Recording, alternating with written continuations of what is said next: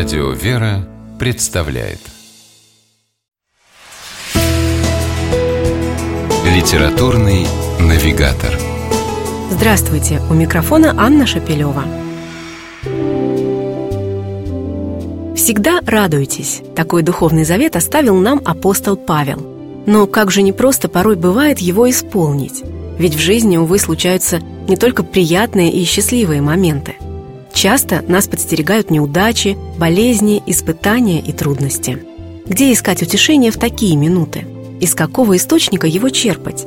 На эти вопросы ответили греческие святые отцы и современные проповедники на страницах книги, которая так и называется «Всегда радуйтесь». Преподобные старцы Паисий Святогорец, Порфирий Ковсоколевит и Силуан Афонский, духовные писатели и миссионеры митрополит Николай Хаджи Николау, архимандрит Эмилиан Вафидис и другие известные греческие подвижники помогут нам разобраться, почему радость – естественное состояние человека.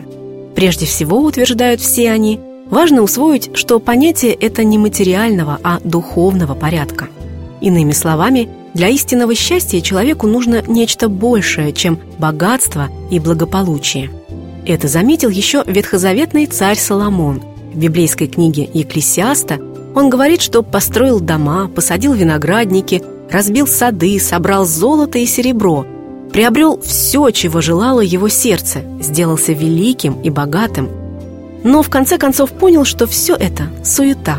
Такой пример приводит в книге «Всегда радуйтесь» старец Паисий Святогорец. Но если все это не может принести истинного блага сердцу, то где же тогда его искать? Преподобный Паисий подсказывает. Он говорит, что человек, который доверяет свою жизнь Богу, будь он болен или голоден, или несправедливо обижен, всегда пребывает в радости. Его словам созвучны мысли другого афонского старца, Порфирия Ковсоколевита – Человек, отдавший свое сердце Христу, не страдает, с какими бы трудностями он ни встретился на своем пути. Говорит преподобный Порфирий на страницах книги «Всегда радуйтесь».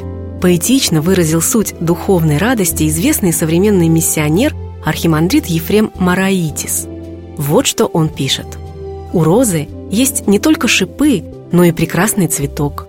После грозы появляется радуга. Когда рассеиваются тучи, ярче сияют звезды через муки страстей и креста восторжествовал Христос. Преподобный Силуан Афонский вспоминает о том, что Христос дал нам заповедь любить друг друга. От любви ко Христу душа всякому человеку хочет больше добра, чем себе, и радуется, когда видит, что другим лучше, и скорбит, когда видит, что они мучаются, говорит он. От этих простых, ободряющих и мудрых слов, обращенных к читателям с любовью, на душе сразу становится светлее. Хочется последовать советам святых отцов и современных греческих проповедников и попробовать с их помощью и духовной поддержкой воплотить в жизнь апостольский завет. Всегда радуйтесь! С вами была программа «Литературный навигатор» и ее ведущая Анна Шапилева. Держитесь правильного литературного курса.